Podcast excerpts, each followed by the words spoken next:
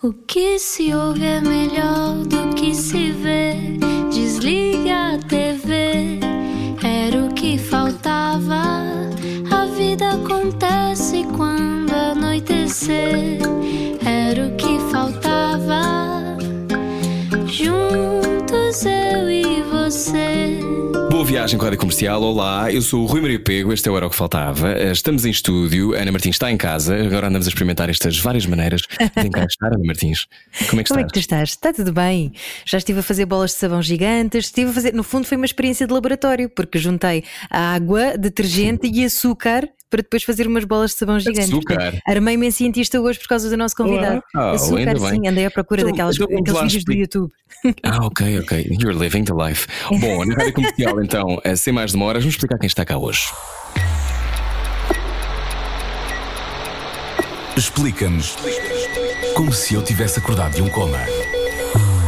Se já viajou para um país tropical com focos de malária, já deve ter feito aquela profilaxia que nunca se sabe se faz alguma coisa ou não. Diz-se que ameniza os efeitos de uma eventual picada de inseto infectado com malária, efeitos esses que incluem febres muito altas, potenciais danos no fígado, em último caso, a morte. Agora, imagine viver num país com mosquito da malária. O meu pai, por exemplo, já teve duas vezes e nunca delirou tanto na vida. De acordo com a Organização Mundial de Saúde, essa bem conhecida eh, nossa nos dias que correm, cerca de 3,3 mil milhões de pessoas estão em risco de contrair malária durante a sua vida, mas em particular nos países mais pobres. Aliás, a malária é responsável por mais de um milhão de mortes por ano. Tô, Covid, ó Rui Maria. Bom, isto para explicar que o nosso entrevistado de hoje tem uma importância gigante na humanidade, ele e sua equipa. O investigador português Miguel Prudêncio, do Instituto de Medicina Molecular, liderou a equipa que desenvolveu a vacina contra a malária, com melhores resultados até hoje. Uma redução muito significativa de 95% na infecção hepática dos voluntários imunizados. Isto parece chinas para quem não fala, eu falo estas coisas, não, não falo, não, não percebo nada de ciência. Este estudo, com financiamento da Fundação Bill Gates, abrirá caminho para uma estratégia de vacinação eficaz contra a malária humana. Será? Porquê que as vacinas demoram tanto tempo a serem desenvolvidas? Para nos explicar isto e para falar também sobre a vida, espero eu. Está cá o Miguel Prudência. Olá, Miguel. Olá. Olá. Boa tarde, bem-vindo, era o que faltava. Uh, Miguel, uh, primeiro, um, bem-vindo. Uh, estamos aqui com todas as distâncias de segurança. uh, com... Como é que vês este tempo? Para um cientista, isto é uma coisa fascinante ou é uh, um peso tremendo? Ou é as duas coisas? Eu acho que tem as duas, as duas componentes, não é? Porque, eh, enquanto cientista, é evidente que eh, perceber o que se está a passar, as razões eh, por- pelas quais isto se está a passar, a forma de combater, de que forma é que podemos ajudar a combater, é obviamente que tem que encerra um certo fascínio. Mas depois nós, apesar de sermos cientistas, também somos pessoas normais e obviamente que este impacto que isto tem na vida de todos também tem na nossa vida, não é? O, o facto de termos eh, os nossos movimentos mais eh, restringidos, o facto de estarmos aqui a conversar a 3 metros de distância em vez de podermos estar Claro. eh, a falar mais normalmente, é evidente que isto impacta qualquer pessoa e, e- e para um cientista, como para qualquer outra pessoa, esse impacto faz-se sentir, isso é claro. Claro. Miguel, e tu também foste recrutado para a equipa que está a debruçar-se agora sobre o Covid, não é? Olha, o que aconteceu foi que eh, o Instituto de Medicina Molecular, que é onde eu trabalho, eh, quando eh, a, pandemia se iniciou, a diretora do Instituto, a Maria Manuel Mota, teve a iniciativa de criar no Instituto uma equipa, uma task force de diagnóstico para o Covid, para tentar ajudar. inicialmente a ideia era ajudar o Hospital Santa Maria, depois isto alargou-se muito mais e começámos a fazer testes para outras entidades também. Eh, e, portanto, eu nessa altura integrei eh, a equipa que estava a montar os ensaios de diagnóstico lá no Instituto. Eh, o ensaio em si não é extraordinariamente complexo, mas requer um conjunto de, de Uhum. precauções de segurança, garantir não só que o teste é fiável, mas também que quem está a executar o teste o está a fazer em condições de segurança e, portanto, eu, como tinha alguma experiência de trabalhar em, em biossegurança, eh, integrei essa equipa desde a fase inicial para, no fundo, eh, implementar os testes uh, que esti estiveram e estão a decorrer no Instituto de Medicina Molecular. Uhum. Depois houve uma série de outros institutos de investigação pelo país todo que também uh, se juntaram a este esforço uh, da comunidade científica nacional e hoje em dia há uma série de institutos de investigação e universidades e politécnicos a fazer testes para o Covid, mas o Instituto de Medicina Molecular realmente foi pioneiro nisso e uhum. pronto, eu tive o prazer de estar envolvido nessa fase inicial da implementação uh, e estabelecimento dos procedimentos, os protocolos, etc. Uhum. E, e, foi é, é, é, bastante reconfortante perceber que esse esforço funcionou e que Portugal hoje está entre os países pelo menos certamente a nível europeu, que faz mais testes uh, por uhum. Uh, população. Portanto, e a comunidade científica teve um, um papel determinante nisso. eu não sei que percentagem dos testes feitos em Portugal são feitos por instituições uhum. de, de, investigação científica, mas tenho a certeza que é significativa e, e portanto, é, é bom também sentir que os cientistas estão unidos. Estão, estamos unidos uhum. e que estamos a ter um impacto imediato imediato na, na, vida das pessoas. Isso é uma situação muito estranha, não é? Provavelmente para ti, porque se calhar não estás à, à espera de. Não, não é comum, estás a lidar com efeitos tão rápidos que também tocam a vida das pessoas, não é? Tu estás, se calhar, encerrado num laboratório durante muito tempo, a tentar chegar, por exemplo, a esta vacina que falaremos daqui a pouco.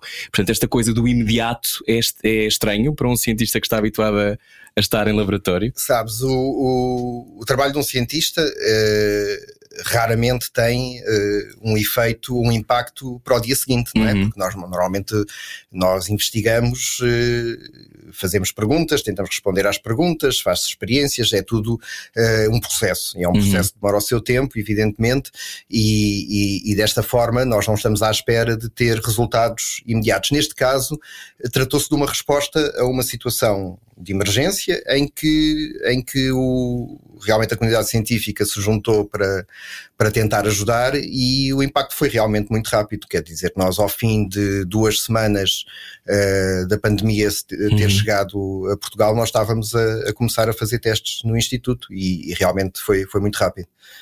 E de 0 a 100, quanto uhum. de, de super-herói é que te sentiste? não, não me senti super-herói, não, de, de, forma nenhuma. Senti-me uh, a fazer parte de um, de, um, de um, esforço interessante. De qualquer maneira, tenho que dizer que o, o esforço foi liderado, foi, foi a iniciativa da, da, da, Maria Manuel Mota, diretora do Instituto, mas depois Também foi já foi a nossa convidada. Também já foi vossa convidada, uhum. exatamente. Depois foi a Vanessa Luiz e a Judite Costa que realmente tomaram ali as rédeas da, da Task Force. O meu meu contributo foi mais numa fase inicial, no, no, no sentido de implementar eh, os tais procedimentos, os tais protocolos, garantir uhum. que tudo era feito de acordo com, com, com, as regras de segurança, etc. E depois, o que eu acho também é curioso é que depois, uma vez implementados os procedimentos, foi, foram voluntários e apenas voluntários do Instituto, do, do, do Instituto de Medicina Molecular que realizaram os testes. Nós tínhamos uma equipa de cerca de 100 voluntários, portanto, uhum. uh, investigadores do Instituto, desde estudantes de doutoramento, pós-doutorado, estudantes de mestrado, todo, toda a comunidade científica, ou uma grande parte da comunidade uhum. científica do Instituto, voluntariou-se para uh, ir para, para, para o Instituto fazer os, uh, fazer os testes. E o Instituto, evidentemente, não estava a funcionar nas suas atividades de investigação uhum. regulares, porque estava fechado para, para, para, para a sua atividade normal, mas estas pessoas uh, resolveram utilizar o tempo que, que de repente uhum. uh, estava Existia, livre, claro. não é?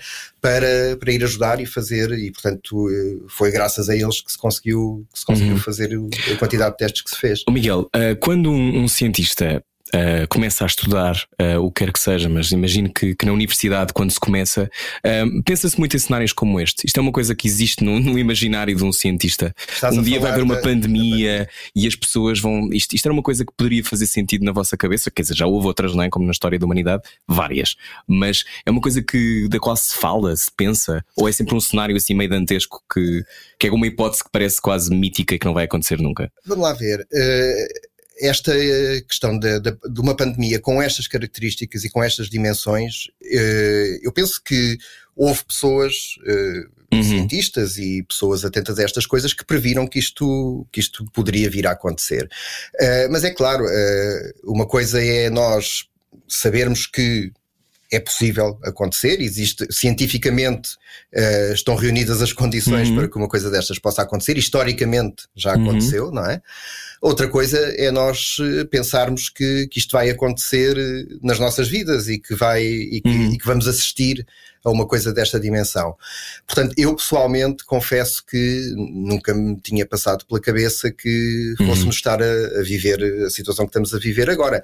Mas efetivamente, agora durante este período, uh, vieram uh, à tona várias intervenções de pessoas, o próprio Bill Gates, uhum. uh, em intervenções de há, há alguns anos a, a atrás, uhum. uh, alertou para a possibilidade disto acontecer. Sim, sim, Até sim. já se fizeram filmes uh, sobre o contágio, o contágio não é? que ainda por cima toda a gente começou a ver de forma desenfreada, que é uma coisa que eu não percebo, é um bocadinho masoquismo. Vou agora ver o contágio, que é, que é para se sentir ainda pior. Estamos a conversa com o Miguel Prudêncio. Um, oh, oh Miguel, e, e, e, e quando se tu és especialista em malária, uh, tu dedicas a, uh, o teu tempo e o teu talento a, a, estudar este parasita. Estou a dizer bem? Estás a dizer muito bem. Pronto. Um, como é que se descobre o parasita da nossa vida? Porque é uma coisa que eu, que difícil. Sabes, no meu caso, uh, eu nunca conheci outro. Portanto, este, é, este é, o meu único. É um parasita é que meu, se conhece é, é, para a vida. É o meu é? único parasita. Uhum. E. Não, mas realmente, eu por acaso até tenho um percurso um bocadinho atípico em termos de ciência, porque eu antes de trabalhar na malária, trabalhava numa coisa, se calhar ainda mais eh, estranha para, para a maior parte das pessoas, que era bioquímica de proteínas. Hum. Portanto, eu fazia uh, estudos sobre a estrutura das proteínas, uh, compreender como é que elas funcionam, etc. Trabalhavas para a Prozis, então, era o que tu fazias? Trabalhava para a Prozis. eras, eras cientista da Prozis, estou a brincar, sim. Uh, Desculpa. E, e durante, e fiz o meu doutoramento nessa área, ainda fiz um, um primeiro pós-doutoramento nessa área, mas senti durante esse período que uh, a investigação que eu estava a fazer não tinha o, o grau de, de, aplicabilidade e de impacto que eu, que eu queria ou que eu gostava que o meu trabalho tivesse. Tinha a ver com um propósito? E, sentias que não, que não sentias que tinha um propósito maior, talvez?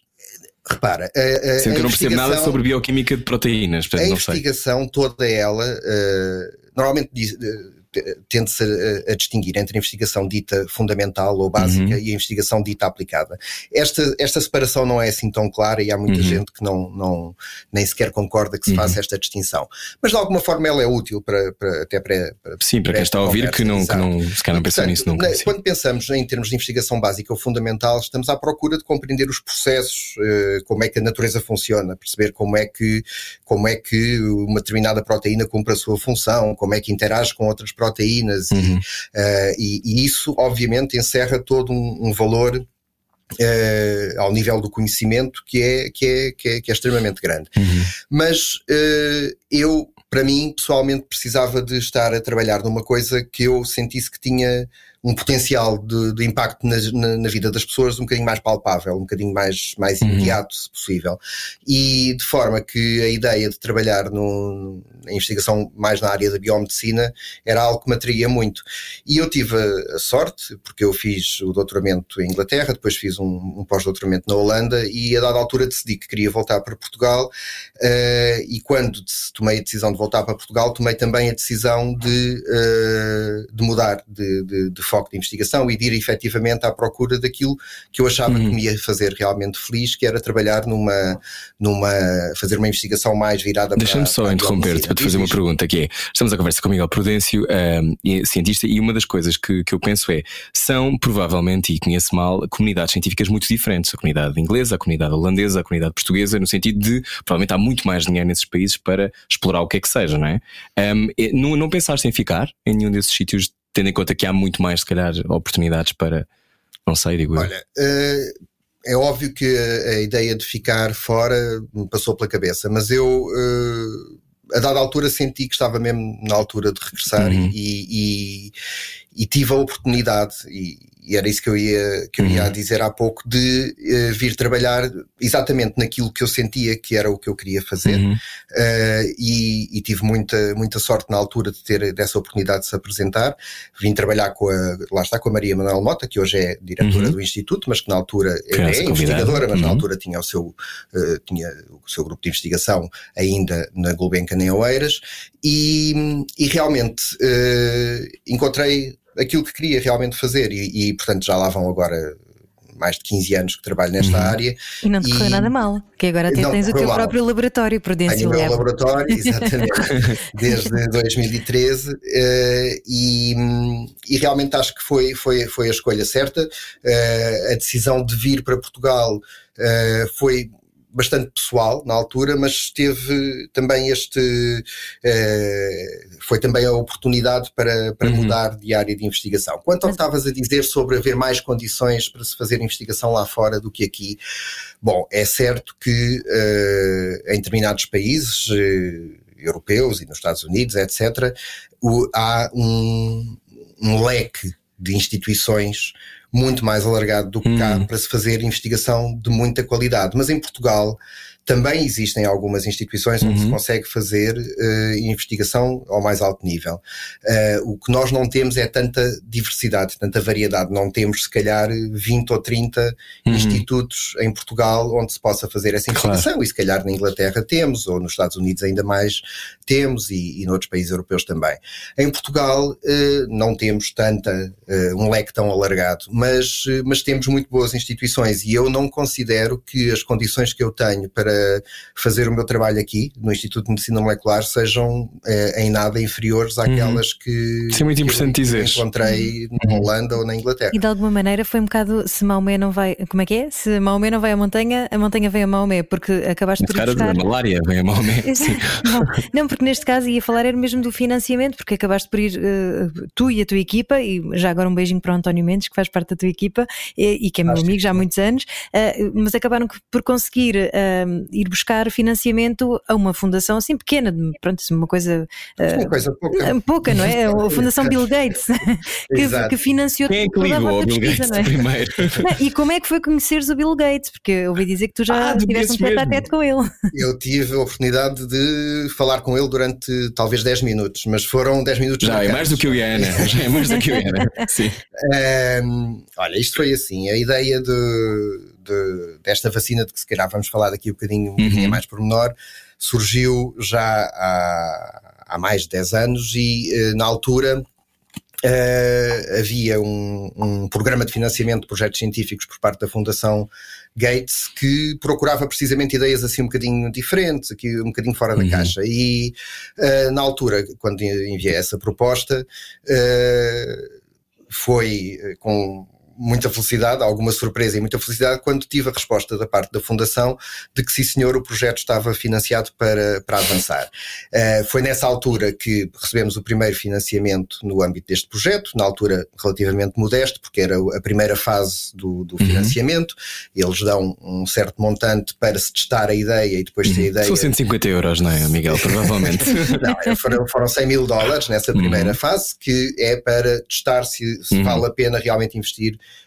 naquela ideia. E, portanto, essa primeira fase de financiamento eh, foi concedida e foi nessa altura que o António Mendes veio trabalhar eh, para o laboratório e começámos a trabalhar no sentido de demonstrar que Uhum. realmente a ideia tinha potencial. E as as coisas começaram a correr bem, os resultados começaram a aparecer e a serem, a serem positivos, e isso pôs-nos eh, numa situação de concorrer àquilo que eles designavam da fase 2 do financiamento, e aí sim já Uhum. estamos a falar de mais de um milhão de dólares que, eh, que a Fundação dá eh, aos projetos Uhum. que na primeira fase eh, têm resultados que eles consideram promissores. Pronto, e foi a partir daí que todo o projeto teve a oportunidade de crescer eh, e foi a partir daí que nós fomos dando os passos que nos trouxeram até, até onde estamos agora. Depois, se, se quiserem falar em mais pormenor... Vamos falar a seguir, até porque eh, há pouco dissemos alguns dados, eu vou relembrar, eh, é um milhão de mortes, mais de um milhão de mortes por ano. Esses Ou dados já não estão, já não é... É mais ou menos? Não, é menos. Ah, é menos. já é menos. Pronto, ainda Ainda- bem. Então pronto, a seguir continuamos a falar sobre a malária eh, e sobre esta vacina. Eh, estamos a conversar com o Miguel Prudêncio venha daí, venha daí, aliás, boa viagem com a Rádio Comercial. Já voltamos. Siga o seu sonho. Era o que faltava. Com Rui Maria Pego e Ana Martins. Na comercial. Boa viagem com a Rádio Comercial. Olá, eu sou o Rui Maria Pego. Olá, eu sou a Ana Martins. Estamos separados, mas hoje em estúdio está o Miguel Prudêncio, cientista. Ahm, já falámos sobre eh, este, como é que conhecia Bill Gates. Primeiro, não nos disseste o que é que sentiste quando viste Bill Gates. É é verdade. falaste Como é que ele é? Como é que ele é? O que é que ele tem no olhar, Miguel Prudêncio? Olha, Ideias. eh, é assim, ele eh, é um tipo realmente fascinante. Eu, Hum. obviamente, que em 10 minutos de contacto eh, não se conhece uma pessoa, mas eu não só tive essa felicidade de o conhecer Uhum. pessoalmente, eh, como tive a oportunidade de, de contactar bastante de perto com várias pessoas que o conhecem muito bem.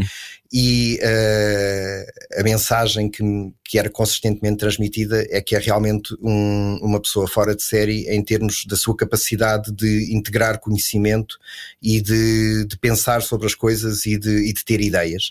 E naqueles 10 minutos em que nós conversámos, aquilo foi no contexto de, um- de uma apresentação de projetos financiados pela Fundação Gates, em que eu estava presente, eh, e o, o Bill Gates estava a falar um bocadinho com cada uma das Uhum. pessoas que, que, tinha, que tinham os seus projetos financiados por eles. E naqueles 10 minutos em que, em que nós eh, conversámos, o Bill Gates fez as perguntas mais inteligentes e mais importantes que, que, que já me fizeram sobre, sobre, sobre o projeto. Ele, ele não sendo eh, um, um bioquímico ou um biólogo de formação, Uhum. é uma pessoa que lê tanto e compreende tão bem aquilo que lê que depois sabe fazer eh, as perguntas corretas e sabe, sabe refletir e sabe.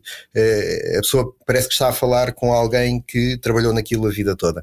E, e é fascinante porque ele estava ali a ir de projeto em projeto, eh, a falar um bocadinho com cada pessoa Uhum. e eu tive a oportunidade ainda de ouvir um bocadinho do que ele estava a dizer à pessoa ao meu lado e eh, embora não fosse o meu trabalho eu percebi perfeitamente que ele estava a falar com a mesma eh, com a mesma segurança e com, com a mesma não e não só e com o mesmo conhecimento com que tinha falado do meu projeto estava a falar com, do projeto ao lado portanto ele integra eh, a informação de uma forma absolutamente impressionante e depois eh, tem a inteligência de, de- de saber digerir aquela informação e de saber falar sobre as coisas eh, como se toda a vida tivesse trabalhado nelas. É, é Pudera. fascinante. Para dar um milhão de, de dólares, ele tem mesmo que saber.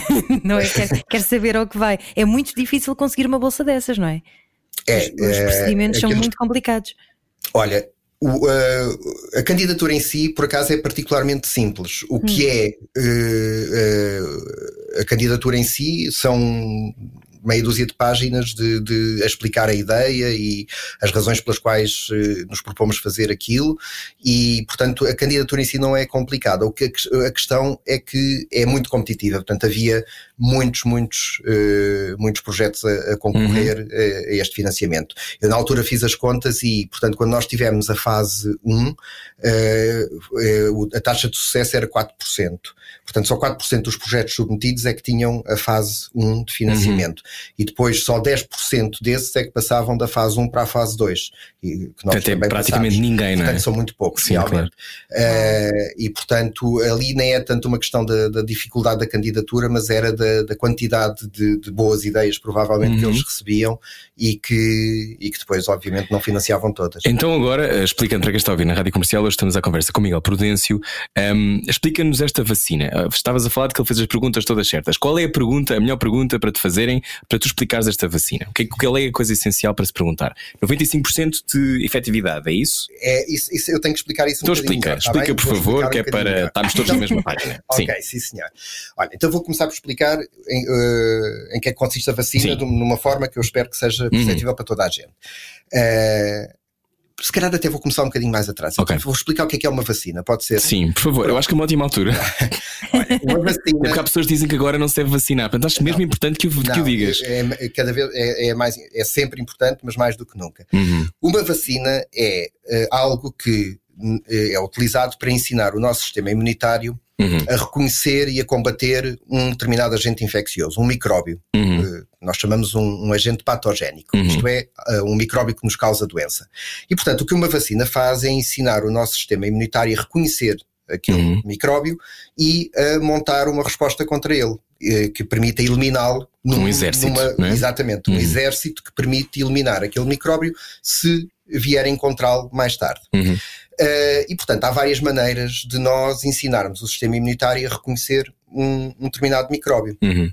Uh, uma dessas maneiras, e agora indo já diretamente para a malária, uma das maneiras mais eficazes, no caso da malária, uh, de o fazer é apresentar ao sistema imunitário o próprio micróbio, o, que neste caso é um parasita, uhum. e administrar o parasita numa forma atenuada para que ele não cause doença, mas que vá mostrar ao sistema imunitário todos os componentes do uhum. parasita para que, ele, para que o sistema imunitário diga: Olha, eu já vi isto, uhum.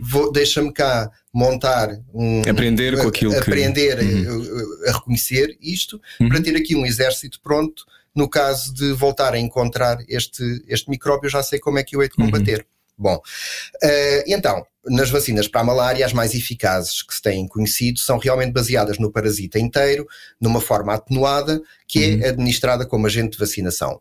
O que se tinha feito até há pouco tempo era utilizar o próprio parasita que causa a malária em seres humanos uhum. como agente de vacinação. Lá está atenuado para não causar doença, utilizava-se uhum. o próprio agente infeccioso para os humanos uhum. atenuado.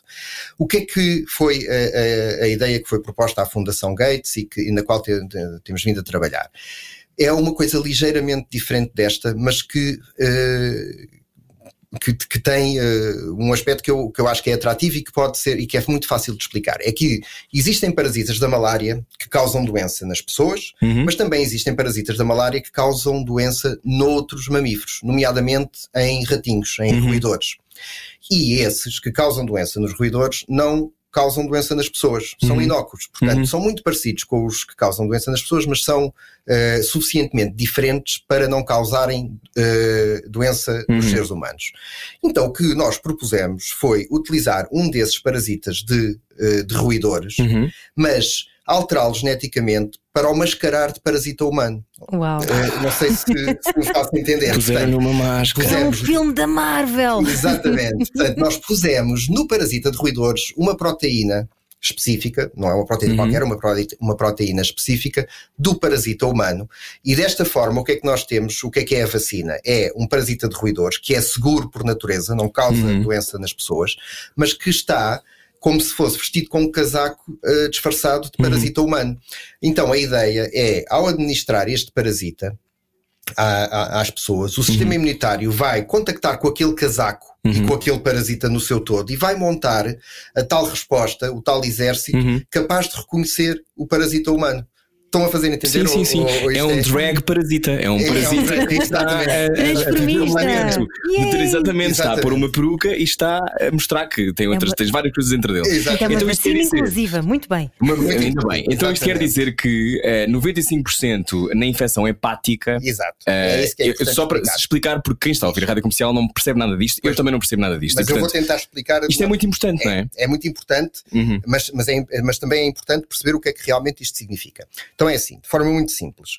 O parasita da malária, quando, quando nós somos picados por um, um mosquito que tem o uhum. parasita, uhum. o parasita, a primeira coisa que faz quando entra no nosso organismo é ir para o fígado. Uhum. E, uma vez chegado ao fígado, ele tem que se multiplicar uhum. e cada parasita que chega ao fígado multiplica-se em cerca de 20 mil novos parasitas. Okay. Esta fase toda da infecção é, não tem sintomas, mas é obrigatória. O parasita tem que passar pelo fígado uhum. antes de causar a doença, porque ele desenvolve-se no fígado e acaba por sair do fígado para ir para o sangue e aí sim é que ele vai causar malária. Okay. Portanto, a infecção hepática, ou seja, a infecção do fígado, é uma, um passo obrigatório Uh, no sentido do parasita de, de desenvolvimento. de se desenvolver sim, sim. e se tornar capaz uhum. de depois no sangue ir causar a doença. Uhum.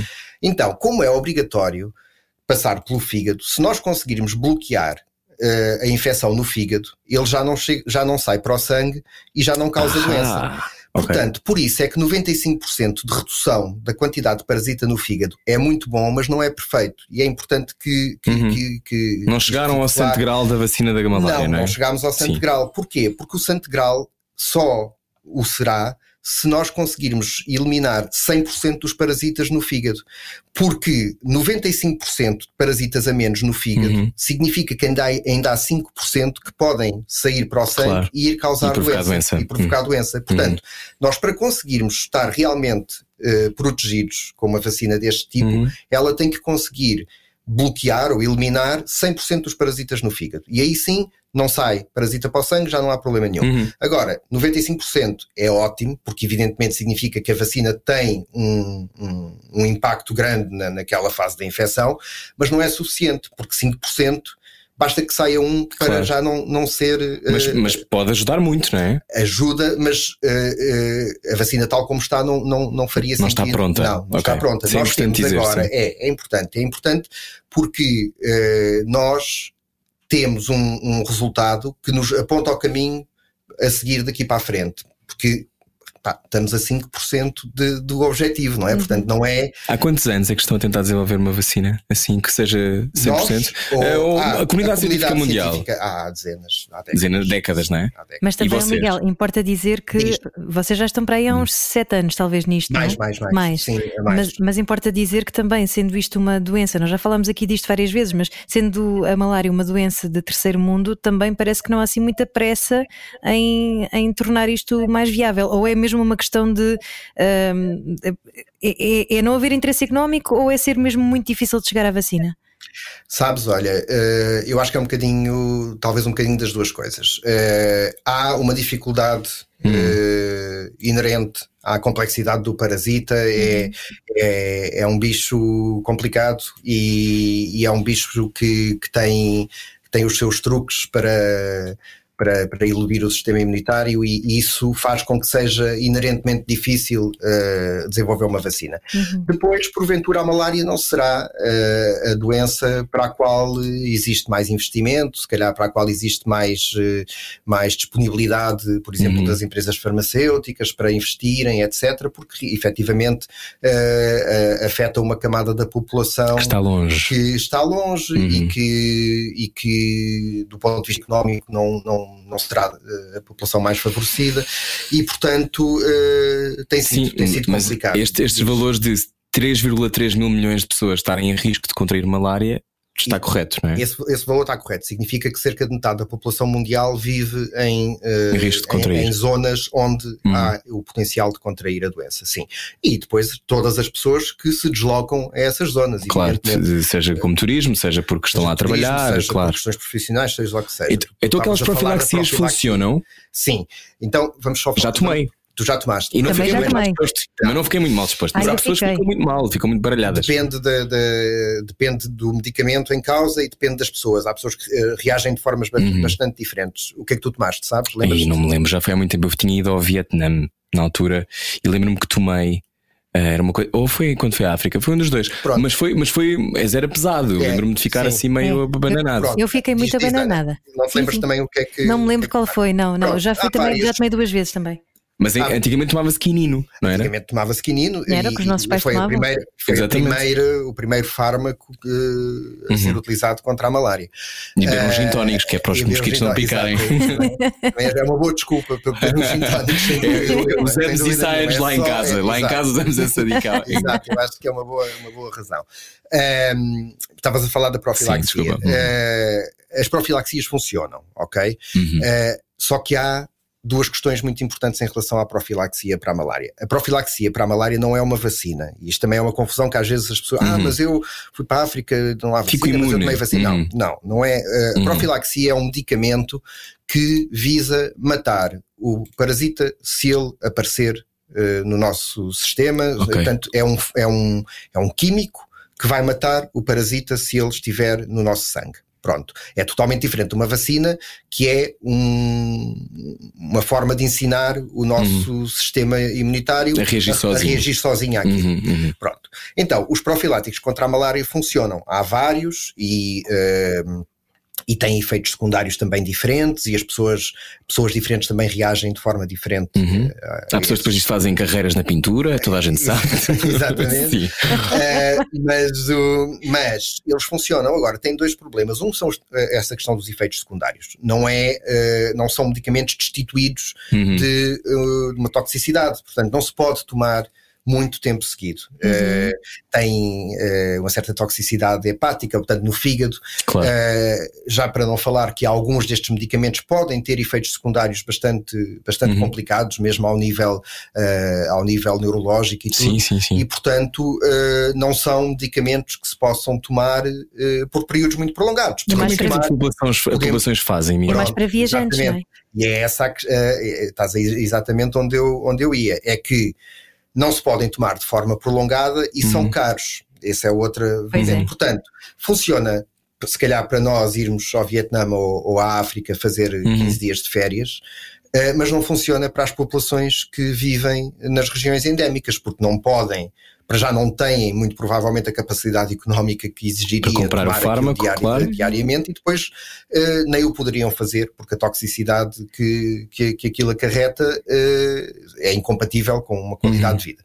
E, portanto, as pessoas que vivem nessas regiões onde a malária é endémica. Onde têm... vocês fizeram várias visitas de resto, não é? Para, para esta pesquisa, Miguel. Uh, não, nós nunca fomos à África para esta pesquisa. Ah, nós, fi, nós, não, uh, nós fizemos, uh, durante esta pesquisa, nós fizemos o trabalho laboratorial todo cá em, em Portugal uhum. e com os nossos colaboradores, nomeadamente na Holanda. de resto, o ensaio clínico, a parte clínica do ensaio foi feita na Holanda e, e, portanto, nunca fizemos trabalho em África porque o, o, a fase de ensaio clínico que nós realizamos agora é a chamada fase 1/2A, é feita em contexto contexto, uh, em contexto de condições controladas, com uhum. voluntários saudáveis, portanto não é feita numa fase posterior de desenvolvimento clínico da vacina, esses ensaios em África terão que ter lugar, mas okay. a fase em que foi realizada agora não foi nesse contexto. Uhum. Mas só para terminar a questão da, da profilaxia. Desculpa. Uh, para as, para as, desculpa eu, para as pessoas. Um, ehm, que vivem nessas regiões, isso não é uma opção. E, portanto, aí a, a opção é realmente protegerem-se do vetor, que é o mosquito. Portanto, uhum. protegerem-se da picada do mosquito, que de resto é uma coisa que nós também devemos fazer se formos para, claro. para regiões dessas. E aí trata-se de redes mosquiteiras, trata-se de inseticidas, trata-se de redes mosquiteiras impregnadas com, uhum. com, com substâncias. boa música também, também, é importante levar boa música. Strokes para ajudar. uh, e, e é o que é possível fazer, claro. realmente. Agora, uma vacina eficaz faria toda a diferença. Não e é possível, essa, vacina é, essa vacina é possível. Ou seja, já, já está no horizonte, porque como dizias, 5% já é Sim, extraordinário. E, é? É, e é também importante dizer que esta vacina que nós, em que nós temos estado a trabalhar não é, está longe de ser a única uh, que, e, e, de resto não é a mais avançada. Nós uhum. temos, uh, eu quando expliquei há bocadinho que, que havia uma abordagem de atenuar o parasita uhum. que causa a malária uhum. nos, nos, seres humanos e usar esse parasita atenuado como forma de vacinação, isso está a ser feito e com resultados muito, muito uhum. interessantes e já há muito mais tempo uh, por, por vários laboratórios. Portanto, é, nem há nenhuma certeza hum. que a vacina em que nós temos vindo a trabalhar vá ser a vacina que chega lá primeiro ou que vai ter uh, uh, uhum. mais eficácia. Felizmente há várias equipas uh, a trabalhar nisto e felizmente que há várias, vários esforços nesse sentido. Agora, o resultado que nós tivemos dá-nos efetivamente muita, muita, muita expectativa de que uh, estamos perto do objetivo que, que queremos uhum. alcançar. Porque nós uh, tivemos os tais 95% que não, não, uhum. não, não chega ao objetivo que queremos, mas mais importante, nós sabemos, ou achamos que sabemos, o que é que, o que, é, que é preciso para uh, chegar a, aos 5% que faltam. Portanto, uhum. é, é, porque se nós tivéssemos tido este resultado e agora não soubéssemos como é que íamos daqui para a frente, uh, pronto, era um resultado em si mesmo já muito interessante, claro. mas não, não, não, não, não tínhamos uma solução óbvia à vista. Mas nós sabemos quais são os passos que é necessário dar para atingir o, o, o grau de proteção que nós, que nós, uhum. que nós uh, pretendemos ter. E, portanto, para isso, obviamente, nós vamos precisar de ter uh, os meios financeiros para fazer, esse, para dar esses passos que faltam, porque. Uh, a via, o caminho está identificado, mas exige, evidentemente, uh, exige investimento da parte de, de, de, investidores, sejam eles. Seja filantropia, sejam instituições estatais, exatamente, claro. Exatamente, porque, porque é um tipo de investigação que não é barato, uh, mas eu acho que, que os resultados que nós conseguimos obter neste ensaio clínico são suficientemente promissores e, uhum. como eu disse, o facto de, de haver uma ideia muito clara e muito sustentada sobre o que é que se tem que fazer agora daqui sim, para sim, a frente, passo seguinte, é? justifica é? uhum. uh, plenamente que esse investimento seja feito. Agora esperemos que ele aconteça para podermos, para podermos avançar. Esperemos que sim. O ideal era que todas as equipas conseguissem. Vocês eram primeiro, ok, mas depois todas as outras conseguiam e havia várias vacinas à disposição. Exatamente, exato. E pode ser que um dia venhamos a ter um cenário desse tipo, em que, em que há várias alternativas, mas uh, obviamente que uh, o importante é que se consiga uma vacina contra a malária. Obviamente que eu gostava muito que fosse a nossa. Claro, olha, há uma, uma visão, eu acho que quem, sobretudo quem não vive esse universo de cientista uh, romântica de ok, descobrem vacina então e depois vão dar às pessoas e pegam as vacinas e tiram para as, para as pessoas, as pessoas agarram as vacinas e espetam nelas mesmas. Não. Uh, o que é que acontece? Quando, quando se chega a uma vacina, imagina que vocês conseguiriam chegar a estes uhum. e vão chegar, certamente. Quando chegarem, uh, como é que se depois comercializa isso? Aliás, como é que para às pessoas? Aproveita e faz um paralelismo agora com a, com a vacina que será eventualmente criada para, para esta pandemia. Sim.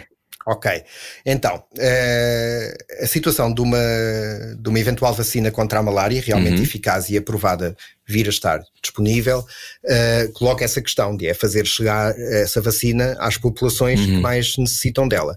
E uh, para, uma, para uma doença deste tipo, como a malária, há dois, aquilo que se, que, se, que se, pensa é que há, haverá sempre dois, duas vias paralelas uhum. e dois cenários paralelos para, para essa vacina. Por um lado, a vacina poderá ser eh, comercializada para viajantes, para pessoas que vão uh, em turismo uh, ou em trabalho, ou que seja, e aí a vacina chega às pessoas por uma via uhum. comercial.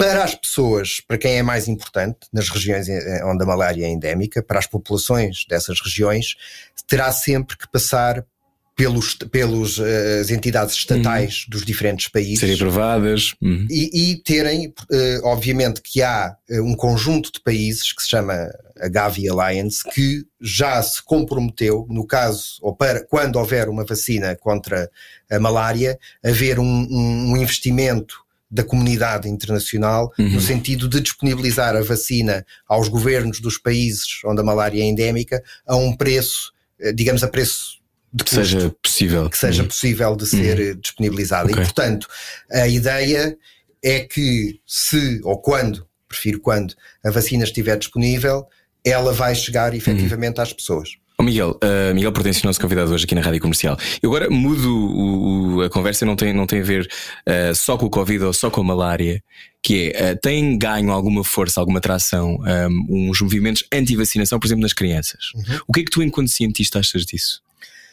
eu, uh, eu tenho uma opinião muito, muito forte em relação a esse assunto. Uh, eu, uh, enquanto cientista,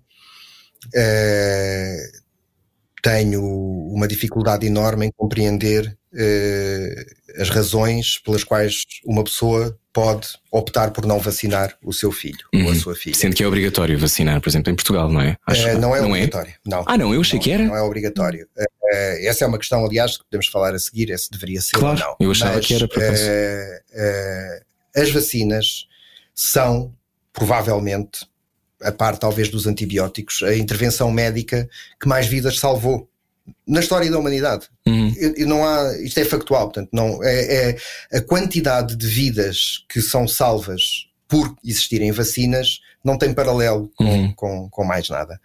E as vacinas são não só uh, extremamente eficazes uh, quando estão aprovadas, uma vacina uhum. que chega às pessoas é porque passou uh, um conjunto de, de, de, etapas que demonstram a sua eficácia, como completamente seguras.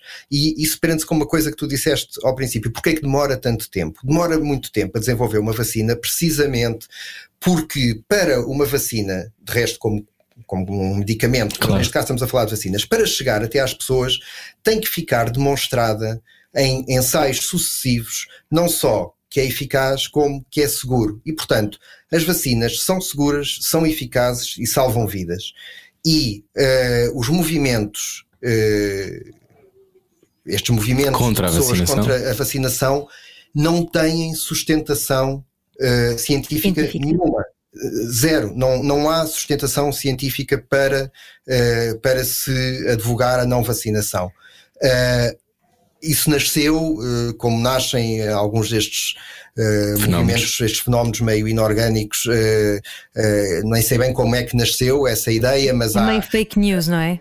É, é, Os Estados Unidos já têm uma atração há muito tempo, não é? Em Portugal eu acho que não se fala muito sequer, acho que é Acho que começa agora começa, a existir. Começa, sim. infelizmente. Uh, infelizmente começa. Mas é, uh, é algo que tem que ser combatido porque vacinar uh, as nossas crianças é não só, não só a forma de as protegermos a elas, uhum. mas é também um, uma forma de protegermos uhum. uh, as crianças que estão à volta, de, à volta claro, delas. Portanto, claro. nós temos que, as vacinas permitem criar uma barreira de imunidade contra determinadas doenças, uh, aquelas para as quais há vacina, uh, que protege toda a comunidade. Uh, não é só a pessoa vacinada, havendo um conjunto, uhum. uma percentagem de pessoas vacinadas significativa, toda a comunidade está protegida. O não vacinar uma criança, na minha opinião, é um ato duplamente egoísta, porque uh, está a desproteger aquela, a, a, sua própria criança e está a desproteger a comunidade. Uh, e não há razão para, para, uhum. para optar por não vacinar. Não há objetivamente. Está to, todos os argumentos que se tentaram uh, encontrar, é, que esses movimentos tentam encontrar para, de alguma forma, explicar, uhum. esses, esses argumentos foram todos, são todos desmontáveis. Obviamente não temos tempo agora aqui para, claro. para falar sobre isso, mas isso é tudo desmontável cientificamente.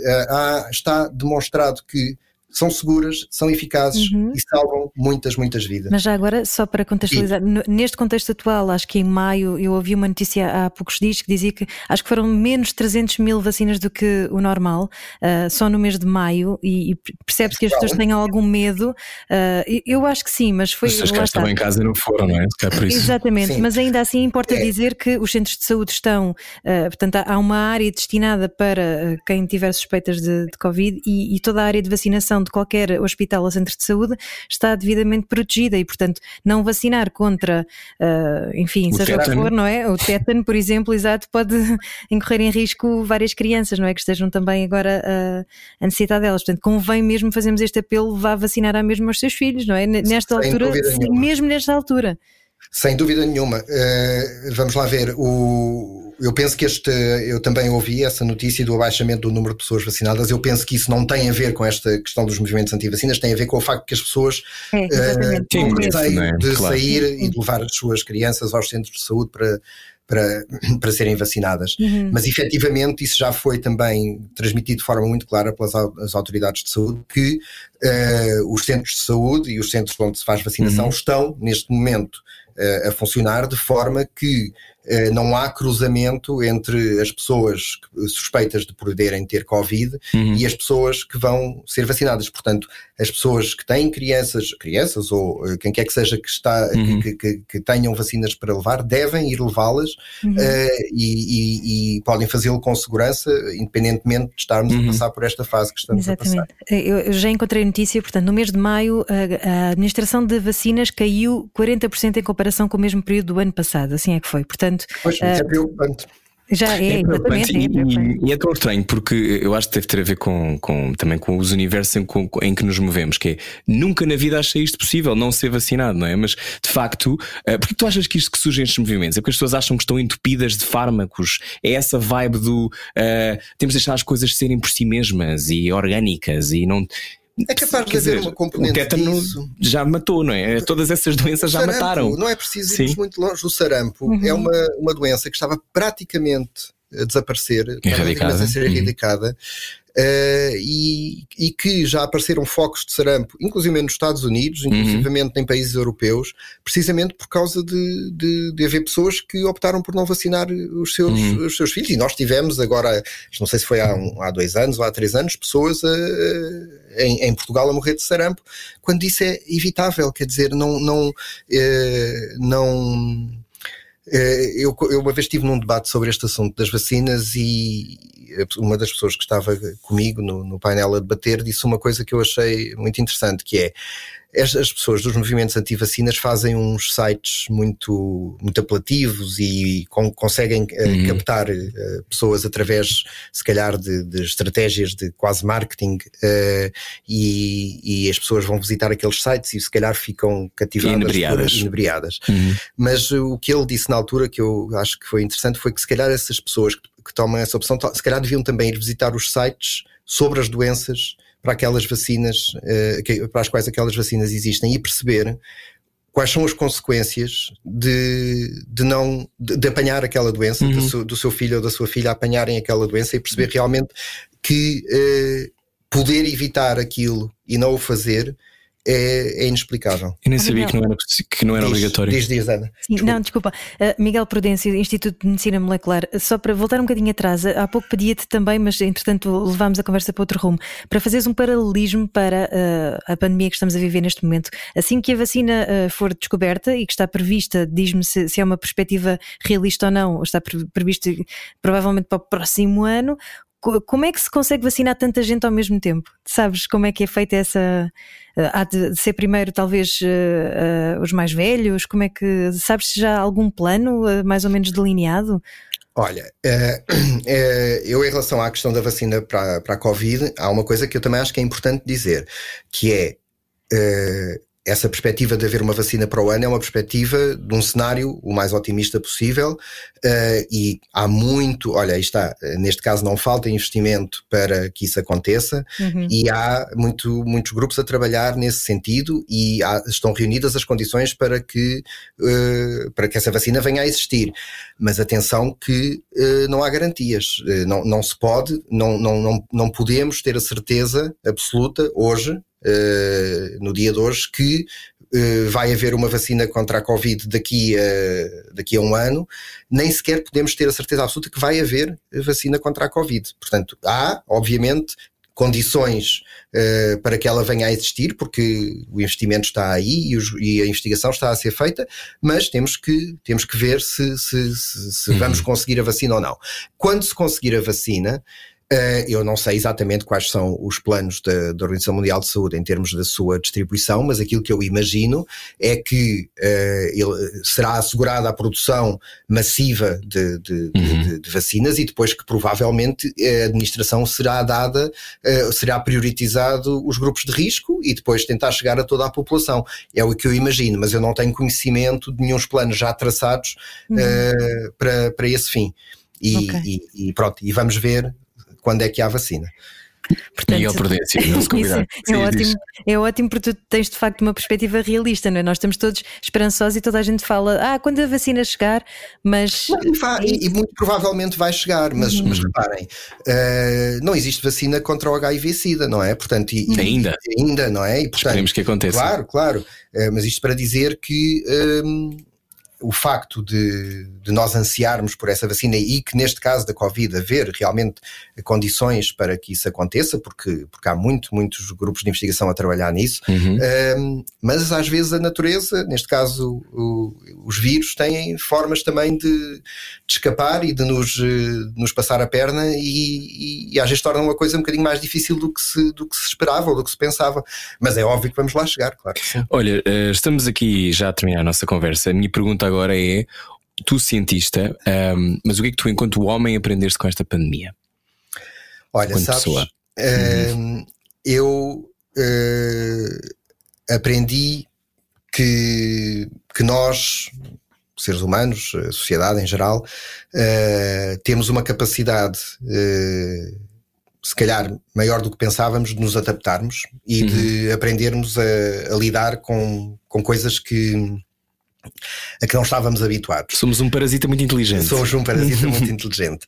Ahm, mas sabes que há outra coisa que eu também, eh, quando penso no que está a acontecer, que também me preocupa. E vinha para aqui agora eh, ter, com, ter convosco e vinha a pensar nisto, que é, estou com um receio que o- alguns dos hábitos que, que nós criámos agora e que se tornaram automáticos, de distanciamento, de não tocar nas pessoas, de não nos Nos aproximarmos, isolarmos mais. nos isolarmos. Ah, Eu tenho receio que alguns destes hábitos eh, depois fiquem de tal forma enraizados que seja difícil, quando já For possível. for possível e quando já não houver problema, Uhum. que instintivamente a gente não, não se vá afastar de quando nos vêm, eh, Uhum. quando se aproximam de nós, quando nos querem dar um abraço. Eu- uma isso é uma pandemia de desamor. Exatamente, isso preocupa-me muito porque eh, vai haver um dia em que não vai haver problema, em que não vai haver Covid e em que nós vamos poder estar a fazer eh, Uhum. a nossa vida como fazíamos antes. Eh, mas eu espero que quando esse momento chegar nós não estejamos tão desabituados de, de, determinados tipos de manifestações de, uhum. de, de contacto físico e de, de proximidade que depois eh, não nos seja eh, que não nos seja difícil retomar eh, retomar o porque então nós portugueses somos muito somos muito calorosos muito Sim, de, de, claro. de, nos, dos beijinhos dos abraços, abraços claro. não sei quê, somos muito de tocar e, e, agora as pessoas eh, quer dizer a gente não se aproxima de ninguém há uma retração quase instintiva sim, sim, não é sim. e eu espero que nós depois saibamos uh, deitar isso fora quando e for o medo é perigoso, porque o medo manipulado também pode ser eh, muito perigoso, ah, não é? Como isso, sabemos. Isso, Temos isso, vários exemplos ao longo da história. Começar toda outra conversa só sobre isso e perceber o que, o que, da forma como o medo tem vindo a ser manipulado historicamente para, hum. para controlar as pessoas e, e e, infelizmente.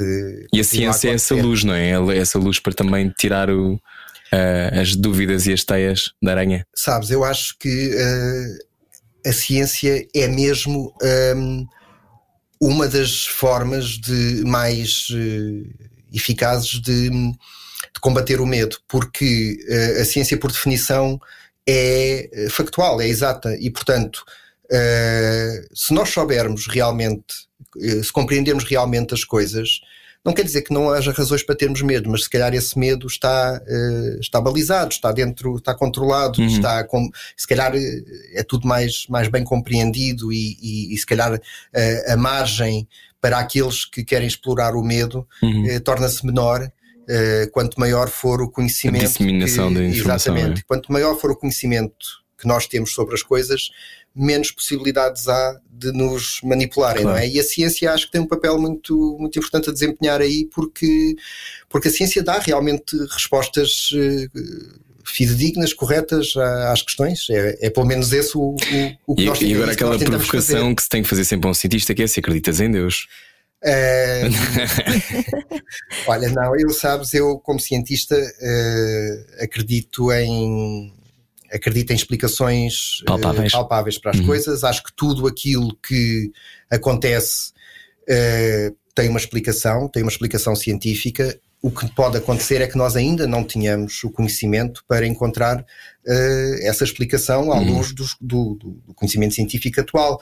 Mas vamos, vamos ter, e vai, à medida que o conhecimento científico evolui, aquelas coisas que anteriormente nós uhum. não sabíamos explicar cientificamente, vamos passar a saber explicar. Antigamente atribuía-se a Deus coisas que hoje em dia uhum. a ciência já sabe explicar. E hoje em dia continua a haver Continua-se a atribuir a Deus coisas que nós ainda não sabemos explicar, mas que um dia vamos saber. E, portanto, eh, eu acho mesmo que eh, trata-se de compreender a natureza e isto funciona de, de uma forma que nós Uh, sabemos investigar e sabemos compreender, e acho que as respostas estão aí uhum. e não num, numa entidade sobrenatural para a qual eu não, não tenho demonstração de existência. Não era a malária que era associada à punição dos espíritos que habitavam os pântanos? Exatamente, tens toda a razão. Sabes, sabes onde é que vem o nome malária? Não. É, vem do, o, o, nome malária vem do italiano na, do, da, da, conjugação das palavras mal e ar, que era o ar mau uhum. que uh, havia nos pântanos à volta de Roma uh, e aquele ar mau, uh, que aquilo eram umas zonas pantanosas muito propícias à, à, propagação dos mosquitos. E os mosquitos é que transmitem a malária. Na altura ainda não se sabia que a doença era transmitida por mosquitos uhum. e associava-se a, a malária ao ar mau, àquele ar putrefacto que, daquelas zonas pantanosas. E então ficou a chamar-se malária por causa do mau ar. Uh, e, e obviamente mais tarde percebeu-se que não era uma doença que, era, uhum. que se apanhava do ar, apanhava-se pela picada do mosquito, mas o nome vem daí. Uh, e sim, uh, já foi associada à punição divina, como tantas outras coisas que foram associadas uhum. a punições E há muitas mães que continuam a usar essa expressão do mau ar para uma série de coisas. Isso para... tem mau ar, filho, isso tem mau ar. Não, mas, mas, olha, só para fechar, deixa-me deixa só perguntar uma coisa. Em Portugal também já houve malária, não é? Até à década já, de 60, mais ou menos, não é? Exato, e entretanto. Até... Diz, diz. E entretanto foi erradicada uh, do, do, país. Uh, foi, sim, senhora. Porque o mosquito desapareceu daqui, foi isso? Sim, portanto, Ok. basicamente nos anos 50 e 60 houve eh, as grandes campanhas de, de erradicação da malária Uhum. eh, em vários países europeus, também na América do Norte e em Portugal também, e foi sobretudo com base em, em duas, dois tipos de intervenção. Por um lado era um fármaco que era a cloroquina, que ainda existe, eh, e que era muito eficaz a matar o parasita, e por outro lado era o DTT como inseticida, Uhum. e o que houve foi realmente a capacidade de controlar, eh, por um lado, o parasita e por outro lado, a população de mosquitos. eh, e eh, efetivamente, em- o último caso de malária em Portugal data de 1959, eh, de malária. Contraída cá, nós temos todos os anos casos de malária importada, pessoas que chegam a Portugal, que- vindas de países onde há malária e que chegam Uhum. a Portugal com malária. Isso existe, mas não há transmissão de malária em Portugal. Já Ok. n- desde 1959 que não há casos de transmissão de, de malária em Portugal. E sobrevive-se à malária, não é? Exato, era isso que eu ia perguntar. Pronto, sobrevive-se se, se for tratado eh, Rápido. rapidamente e, eh, e se se for tratado de forma eficaz, com, com os fármacos adequados e numa fase precoce da infecção. Eh, e de resto é importante, se calhar, também saber que a grande maioria, mais de 70% das mortes que acontecem de malária, são crianças até aos 5 anos de idade que ainda não têm defesas nenhumas e que eh, se eh, contraírem a doença e não forem tratadas num espaço de tempo curto, eh, a malária pode se tornar severa e conduzir à morte. Mas casos de malária detectados precocemente e havendo condições Uhum. médicas, clínicas para fazer um tratamento adequado, com fármacos adequados, eh, a malária tem tratamento. Até o dia em que houver uma vacina. Até ao dia em que houver uma vacina e aí já não precisamos de tratar a doença. Ó Miguel, então fazendo só, mesmo para fechar, um paralelismo aqui, hum, é- será simplista dizer que ah, se há metade da população está em risco de contrair malária, mas para evitar isso tem que usar repelentes, tem que usar aquelas proteções mosquiteiras eh, quando dorme e etc. Nós, usando as nossas máscaras, os nossos desinfetantes, lavando as mãos, muitas vezes também conseguimos, enquanto não há vacina, ah, domar de alguma maneira este bicho. Eh, é um paralelo possível, mas com uma diferença. Eh, nós, quando nos protegemos da picada do mosquito, nós estamos a, a proteger efetivamente de, do vet, aquilo que se chama o vetor da doença, que é o, o Uhum. mosquito é que trans- transmite o parasita e nos vai picar. Nós, quando usamos as nossas máscaras e os nossos desinfetantes, estamos a, a proteger-nos diretamente do, do vírus, do, do SARS-CoV-2, que nos está, que nos eh, que por um pode entrar pelas, eh, pela- pelas vias respiratórias. Mas eu acho que sim, eu acho que de alguma forma o paralelo não é, não, não é descabido e acho que sim, acho que é no fundo a ideia de fazermos o que está ao nosso alcance para nos protegermos eh, de algo que eh, de outra forma nos pode nos pode deixar doentes e, e criar as barreiras necessárias para impedir que isso aconteça. Portanto, acho que sim, acho que o paralelo não é, não é de todo E conseguir viver sem medo, porque eu, eu dou o exemplo, eu acho que ah, ao fim e ao cabo toda a gente já ah, se habituou um bocadinho a estas normas de segurança, mas quando eu fui a primeira vez a Angola, por exemplo, eu estava cheia de medo e esfreguei-me de repelente e dormia com as redes mosquiteiras, mas ao fim de dois dias uma pessoa vai se habituando e, portanto, essa coisa de viver com medo pode ser atenuada e podemos tornar isto uma realidade se calhar um bocadinho mais suave, até de facto haver outra forma de, de tratarmos o bicho. Eu espero que sim. Agora estás a falar do, do- da Covid. Ou Sim, estás sim, a- da Covid, não Sim. era, não era da malária. Eh, eu, eu também acho que sim, e acho que está na altura de começarmos, obviamente, dentro do estrito cumprimento das regras e de, de- de- daquilo que as autoridades nos dizem eh, que deve Ser ser, feito. Eh, Uhum. eu acho que. Pronto, eh, cumprindo essas, essas normas, tendo os cuidados necessários, faz- eh, fazendo aquilo que, que, que cientificamente está demonstrado ser o procedimento adequado, eu acho que temos que começar eh, a retomar eh, aos poucos as nossas vidas e, e, e- ver se daqui a quando isto passar tudo voltamos a dar eh, abraços e beijinhos sem medo. Sim. E se apaixonar, entretanto, durante esta fase, já sabe, é nada mais romântico do que fazer um teste ao Covid juntos, uma zaragatua. é uma boa primeira história ou uma história para resolver algumas coisas que têm acumuladas. Bom, Miguel Prudêncio, muito obrigado por teres vindo até, teres vindo, aliás, aqui ao programa. Gostámos muito de conversar contigo. Eu é Muito que obrigada.